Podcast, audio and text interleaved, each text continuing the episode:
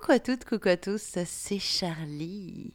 Et on se retrouve pour les lectures érotiques de Charlie. Et oui, le podcast consacré à la littérature érotique continue de plus belle. Mais cette semaine, c'est une lecture un petit peu particulière que je vous propose. Il y aura de l'érotisme, oui, mais il y aura surtout un éveil sensuel, dans le sens premier du terme, un éveil de tous les sens tous les sens à la fois. Je veux exciter vos papilles, votre palais, que vous ayez envie de hum, goûter, mordre, mais je veux aussi exciter votre imaginaire et que, quand vous fermez les yeux, vous fantasmiez sur les histoires que je vous raconte.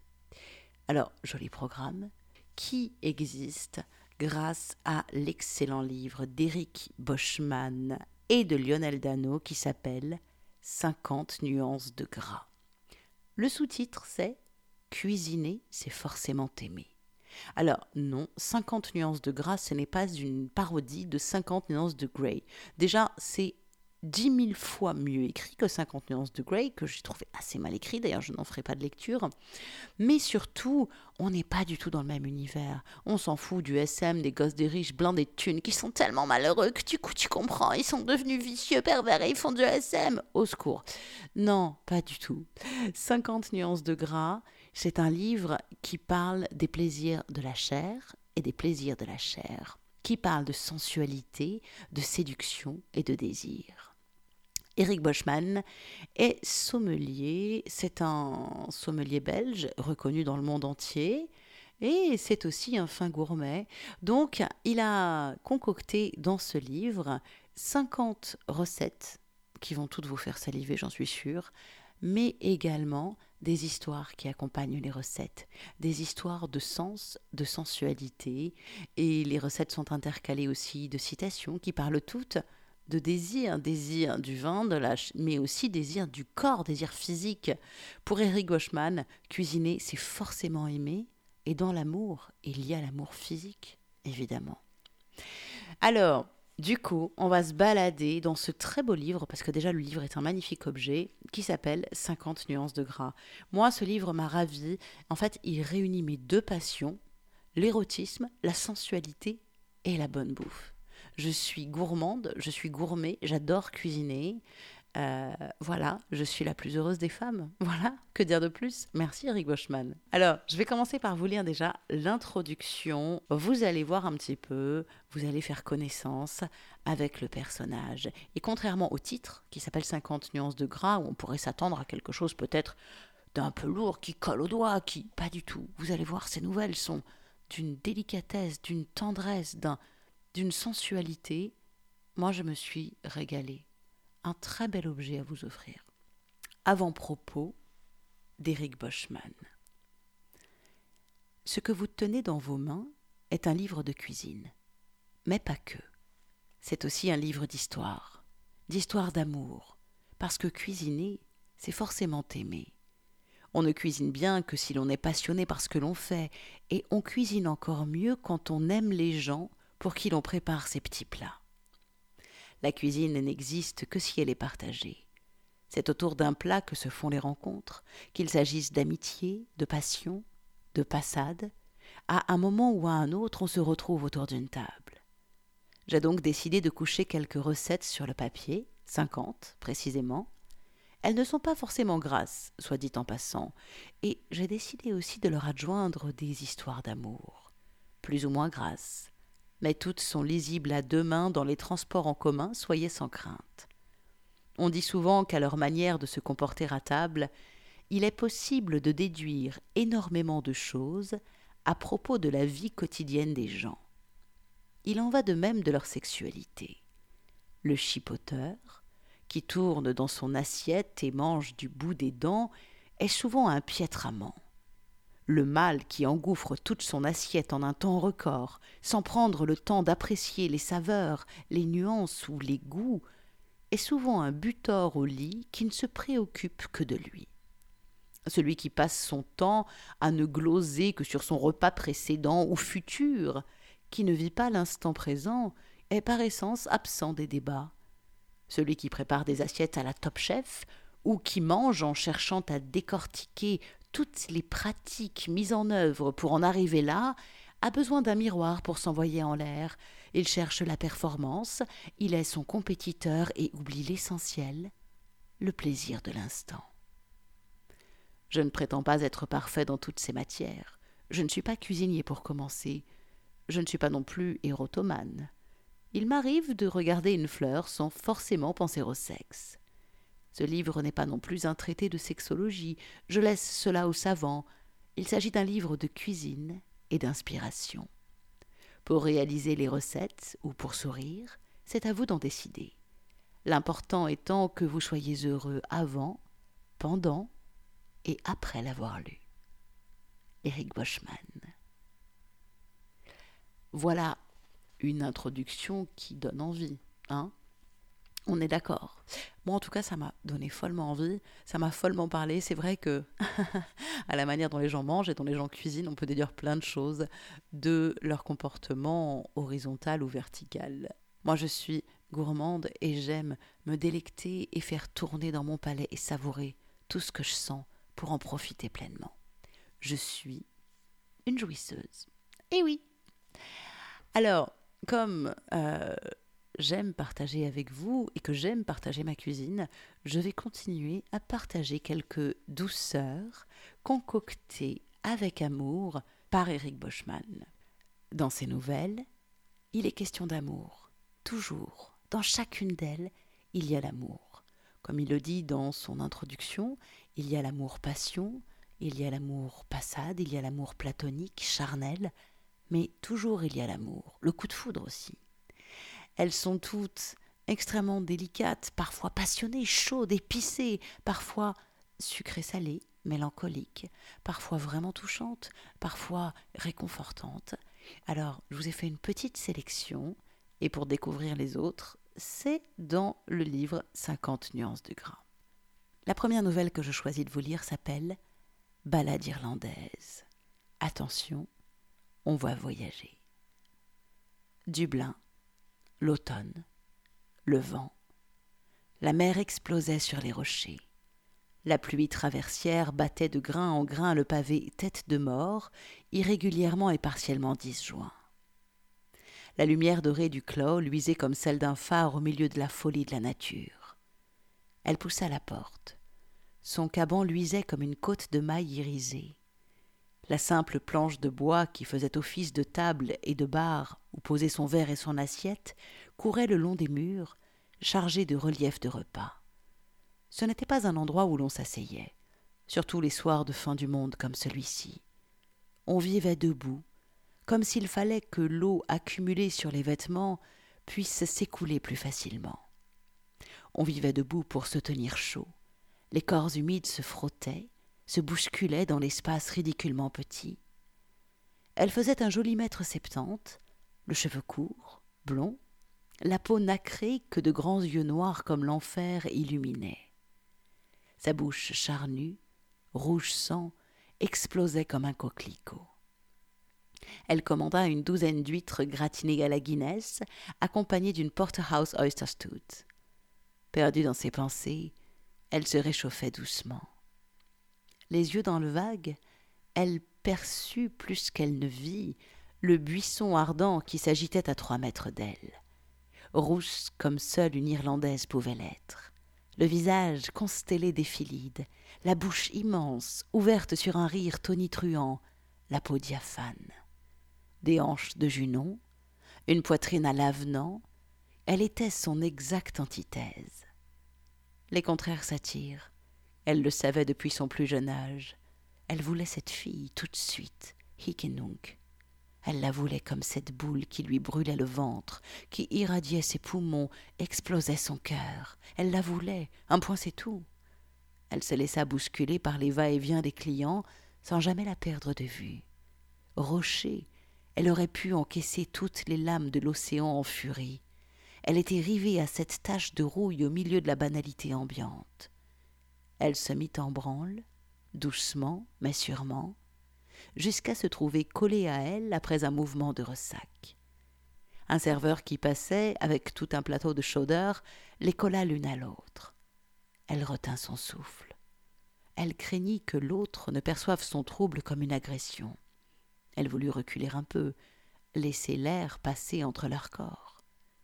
C'est à ce moment qu'elle sentit une main l'agripper par l'entrejambe et la coller presque brutalement à elle. L'autre tourna à peine la tête, lui chuchota plus qu'elle lui dit Tu crois que je n'ai rien remarqué? Dans le même temps, elle bougea, l'entraînant dans son sillage jusqu'aux toilettes. La rousse boucla la porte d'un geste preste. Elle eut à peine le temps d'écarter les bras pour l'enlacer que l'autre avait déjà ouvert sa ceinture, son pantalon, et avait plongé sa main dans la moiteur de son ventre. Elle s'agitait comme une vestale furieuse, elle l'agitait comme une poupée de son. À peine parvenait-elle à lui bécoter les lèvres que l'autre la dévastait complètement. Elle jouit sans un bruit, sans un soupir, sans même une respiration, comme tétanisée. L'incendiaire se recula, la contemplant sans un mot, sans même un sourire. De sa main encore poisseuse, elle lui ouvrit la bouche, de l'autre, elle lui mit une carte de visite entre les dents, soit à cette adresse dans deux heures. Elle y fut. Voilà une première nouvelle d'Éric Boschman vous faites connaissance avec son écriture précise, délicate, tendre et ah, j'aime beaucoup. Et cette histoire, cette blonde, cette rousse, cette, cette jouissance intempestive, rapide, soudaine dans les toilettes, ça m'a vraiment fait penser en fait à l'Irlande, à cette à, une ambiance de fin de monde avec une tempête qui bat, les, les vagues qui s'écrasent contre la falaise, etc. Du coup, ben, vu qu'on est à Dublin, vu que à Dublin on boit de la Guinness et qu'il est question d'huîtres à la Guinness, je me suis dit que j'allais vous lire, faisons honneur à ce livre, la recette proposée par Eric Boschman, huîtres, sabayon à la Guinness et au jus d'huître. Alors pour quatre personnes, ça vous prendra à peu près 10 minutes à faire, il vous faudra 24 huîtres irlandaises, 3 jaunes d'œufs, 300 g de beurre clarifié, Rappelez-vous quand même que ce livre s'appelle 50 nuances de gras, il ne faut pas négliger sur le beurre. Une canette de 33 centilitres de Guinness Draught, 20 centilitres de jus d'huître filtré et clarifié, euh, de préférence récupérer la deuxième eau des huîtres, et 10 centilitres de crème épaisse. Alors comment vous faites? Vous demandez à votre poissonnier d'ouvrir vos huîtres, c'est moins risqué. Ne les laissez pas sur la demi-tonne de glace pilée habituelle, mais laissez-les au frais. Récupérez la première eau qui est dans la coquille. Pendant ce temps, préparez la mousseline. Laissez clarifier le beurre, séparez le jaune des blancs d'œufs. Récupérez la deuxième eau des huîtres, filtrez-la et réservez. À froid, préparez l'émulsion des œufs et de la bière, ainsi que de la deuxième eau des huîtres. Sur une source de chaleur assez douce, commencez à fouetter l'émulsion. Ajoutez petit à petit le beurre clarifié. En fin de cuisson, ajoutez la crème épaisse. Enlevez les huîtres de leur coquille. Portez la première eau des huîtres à ébullition, pochez les huîtres quelques secondes afin qu'elles restent bien fermes, mais qu'elles ne ressemblent pas à des balles de squash. Replacez les huîtres dans les coquilles, remplissez votre siphon avec la mousseline, garnissez les huîtres avec la mousseline et coloré au chalumeau, pas trop rapidement, pour cuire partiellement.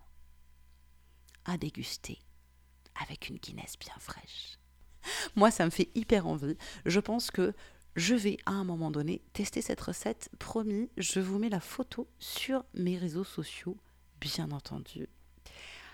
Je vais vous lire une autre nouvelle. Une nouvelle euh, qui est vraiment, euh, elle aussi, une nouvelle qui parle d'amour. Là, avec notre balade irlandaise, on était dans un coup de foudre. Ici, c'est un amour euh, profond. Une nouvelle, alors, on y parle d'amour et pourtant elle n'est pas érotique. On pourrait se dire, mais attends Charlie, pourquoi tu lis une nouvelle pas érotique au milieu d'un podcast de lecture érotique? C'est vrai, c'est pas cohérent, j'avoue. Mais en fait, aujourd'hui, c'est mon anniversaire, alors je fais ce que je veux. Voilà, et puis c'est tout. Et euh, comme cette nouvelle m'a vraiment touchée, mais vraiment, elle m'a fou, elle m'a touchée, eh ben, j'avais envie de la partager avec vous.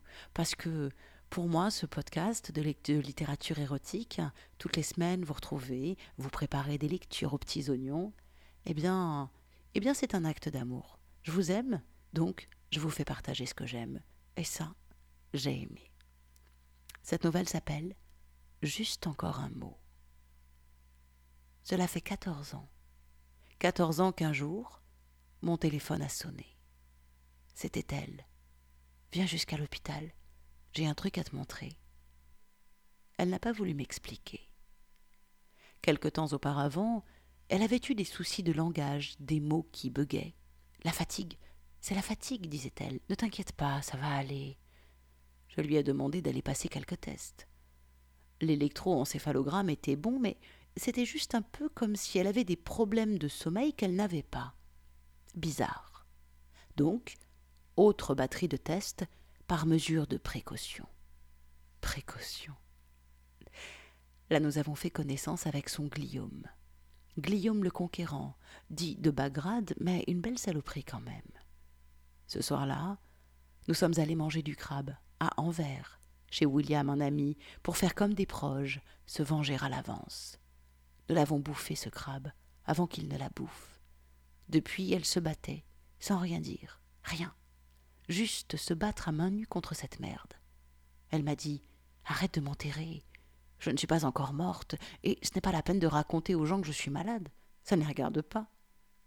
Parfois, elle me glissait au détour d'une conversation qu'elle allait recommencer sa chimio ou qu'elle attaquait les rayons, comme si elle me parlait d'une de ses promenades autour du lac. Le jour de son opération, elle s'est préparée elle-même. Elle avait l'air si fragile dans sa chemise chirurgicale, si légère, si. je ne sais pas. Je l'ai accompagnée jusqu'à l'entrée du bloc opératoire, ne sachant pas si elle reviendrait. Cinquante pour cent de chance qu'elle ne s'en sorte pas, et encore 50% qu'elle revienne, comme un légume. J'ai laissé le lit partir, et puis je me suis enfuie. J'avais rempli ma journée au maximum pour m'éviter de penser. Je suis revenue le soir. Elle était sous respirateur, reliée à des tas de machines, là et pas là. Elle a ouvert les yeux. L'opération avait été une réussite dans les limites du vivable. La tumeur était toujours active tel un crabe tapi sous un rocher, et nous savions tous les deux qu'elle ne guérirait pas. Depuis, nous nous sommes jurés de finir cette bouteille de chartreuse tarragone jaune de notre année de naissance, le dernier jour de sa vie, le jour de son euthanasie. Elle m'a appris que la force n'est pas une question de puissance, de biscotto, de cris, de larmes. La force, c'est la volonté. Elle m'a appris que la vie est toujours belle et qu'elle est plus forte que tout. Pendant des années, j'ai essayé d'imaginer le jour d'après, le jour où elle ne serait plus nulle part. J'ai essayé de me blinder, de me distancier, de me préparer, de me driller. C'est impossible. Imaginer le vide, cela confine à l'absurde. Un matin de janvier, la perfusion fixée dans son bras gauche a charrié le liquide blanc, doucement. Elle m'a regardé droit dans les yeux et a dit Ils n'ont rien compris. Dans un dernier mouvement, sa main a quitté la mienne pour se poser paisiblement sur son autre main. Ses yeux se sont fermés. La bouteille de chartreuse était vide sur la table en formica devant la fenêtre. Où que tu sois, quoi que tu fasses, je voudrais juste te dire un mot. Merci. Voilà. J'avais vraiment envie de partager avec vous cette nouvelle car elle me touche vraiment. Je la trouve tellement belle, tellement délicate et tellement. C'est une nouvelle qui parle tellement de la vie et de la mort. Mais c'est. ça va ensemble, non? On est d'accord? Allez, je pense qu'après ça, il est temps de se faire une petite douceur. Je sais pas vous, mais moi j'adore la glace. J'adore la glace et la glace au miel. Ah, la glace au miel. Mais la glace au miel. Eric Pochman nous dit Sachez que malgré ce physique d'athlète qui rend les femmes folles de moi, comme nous le savons de Marseille à Copenhague, je ne suis pas très dessert. Mais cette glace au miel, j'en ai mangé en douce, à la fin du service. Quand mon chef de père était occupé et ma mère en salle avec des clients, j'attaquais le bac de glace à la cuillère à potage et je laissais fondre la glace sur ma langue. Maria Dei, comme on dit par chez moi quand c'est vraiment bon, et que ça donne un sourire qui court d'une oreille à l'autre. Vous la voulez, cette glace, cette recette de glace au miel, cette douceur exquise? Bien sûr que vous la voulez, moi aussi je la veux, j'en salive déjà d'avance. Oui, ça aussi, ça, sera ça fera partie des recettes que je ferai. Je mangerai en entrée des huîtres à la Guinness, et je finirai par une glace au miel. Je la laisserai délicatement fondre sur ma langue et glisser le long de ma gorge pour la rafraîchir et l'exciter par son goût doux et prononcé. Pour 75 centilitres de glace, il vous faudra à peu près 15 minutes de préparation, 10 minutes de cuisson, une nuit de repos et le temps que la glace turbine dans votre machine à glace. Vous aurez besoin de 4 jaunes d'œufs, 10 grammes de sucre, 20 centilitres de lait, 30 centilitres de crème liquide non allégée s'il vous plaît, et 120 grammes de miel liquide. Dans un saladier, fouettez les jaunes d'œufs avec le sucre jusqu'à ce que le mélange blanchisse et mousse légèrement. Dans une casserole, faites chauffer le lait, la crème et le miel tout en remuant. Coupez le feu dès que les premiers bouillons apparaissent. Versez cette préparation sur les jaunes d'œufs et mélangez. Remettez la préparation dans la casserole et faites chauffer quelques minutes à feu doux sans cesser de mélanger. Le mélange doit légèrement épaissir et napper la cuillère. Versez le mélange dans le saladier, laissez refroidir, filmez et réservez une nuit au frigo. Le lendemain, turbinez dans une machine à glace et servez, dégustez, appréciez. Je crois que pour accompagner cette succulente glace au miel, cette douceur délicate et rafraîchissante, je ne peux, je ne peux vous laisser sans cette petite nouvelle d'Éric Boschman qui s'appelle Le miel et les abeilles. Justement, une nouvelle qui met en scène cette glace au miel puisque dans les nouvelles régulièrement il y a des allusions à des recettes, comme si ce plat évoquait cette histoire-là d'amour. Le miel et les abeilles. Les cigales stridulent doucement. Au loin, les collines nimbées d'une brume de chaleur jouent un camailleux de bleu. Rien ne bouge, pas de vent. Une paire de jambes nues, un bas de bikini, une main qui s'agite follement à l'intérieur. Les cuisses se disjoignent largement, la main s'insinue plus loin, plus profondément, le souffle s'accélère. Un oiseau siffle dans un pain parasol. La main ralentit, les caresses jouent à titiller le bouton caché à la commissure des lèvres. La fumée du cigare monte à la verticale, imperturbable. Le voyeur accidentel ne bouge pas, mesmérisé par le mouvement. Un clapotis grandit, rythmé par l'accélération des mouvements des doigts siamois, un peu plus vite, un peu plus fort, une plainte étouffée, le mouvement se ralentit. Le sommet de l'orage est passé. Le spectateur relâche son souffle, tire sur son cigare et s'absorbe dans la lecture de son roman. Les jambes se resserrent, se rassemblent. La femme se lève un peu chancelante. Ah, tu es là depuis longtemps, mon chéri? Non, je viens de me servir une glace au miel dans la cuisine. Je me suis allumé un cigare et je me suis posé. Pourquoi? Oh, pour rien. Voilà. l'évocation de cette glace au miel dans une nouvelle qui parle d'amour et de désir par Eric Boschman, bien entendu. Comme vous l'aurez compris, moi, j'ai adoré ce livre qui est vraiment une invitation à tous les sens. Toutes mes gourmandises sont comblées, mes gourmandises culinaires et mes gourmandises sensuelles et érotiques. Alors, si vous voulez vous l'offrir, et je le comprendrai franchement, ou si vous voulez l'offrir à quelqu'un, il vous suffit de vous rendre sur le site d'Eric Boschman pour avoir le lien ericboschman.be. Sinon, plus simple, plus simple, vous allez sur mon site lec.charlie-liveshow.com. Parce que maintenant, vous le savez, chaque podcast fait l'objet d'un article sur mon site. Un article qui présente le livre, qui présente l'auteur et surtout qui donne tous les liens pour pouvoir s'offrir le livre dont vous venez d'écouter un extrait. Mais oui, parce que tout ça, ça fait envie. Et une envie, eh bien une envie, ça se satisfait. Quel plaisir de sentir la satisfaction de l'envie assouvie. Hmm. Donc, sur mon site lec.charlie-liveshow.com, vous aurez tous les liens, le lien vers le site d'Eric Boschman et le lien directement vers la boutique où pouvoir acheter en ligne son livre 50 nuances de gras. Et puis c'est là aussi que vous pouvez retrouver, réécouter tous mes précédents podcasts de lecture érotique, évidemment. Et si vous avez envie de soutenir activement et concrètement ce podcast consacré à la littérature érotique, vous pouvez le faire aussi puisque dans chaque article, vous avez un lien vers mon Patreon. Patreon, c'est un site qui vous permet de devenir mécène à partir de 1 dollar par mois. Hein. il n'y a pas de somme euh, imposée. Vous choisissez.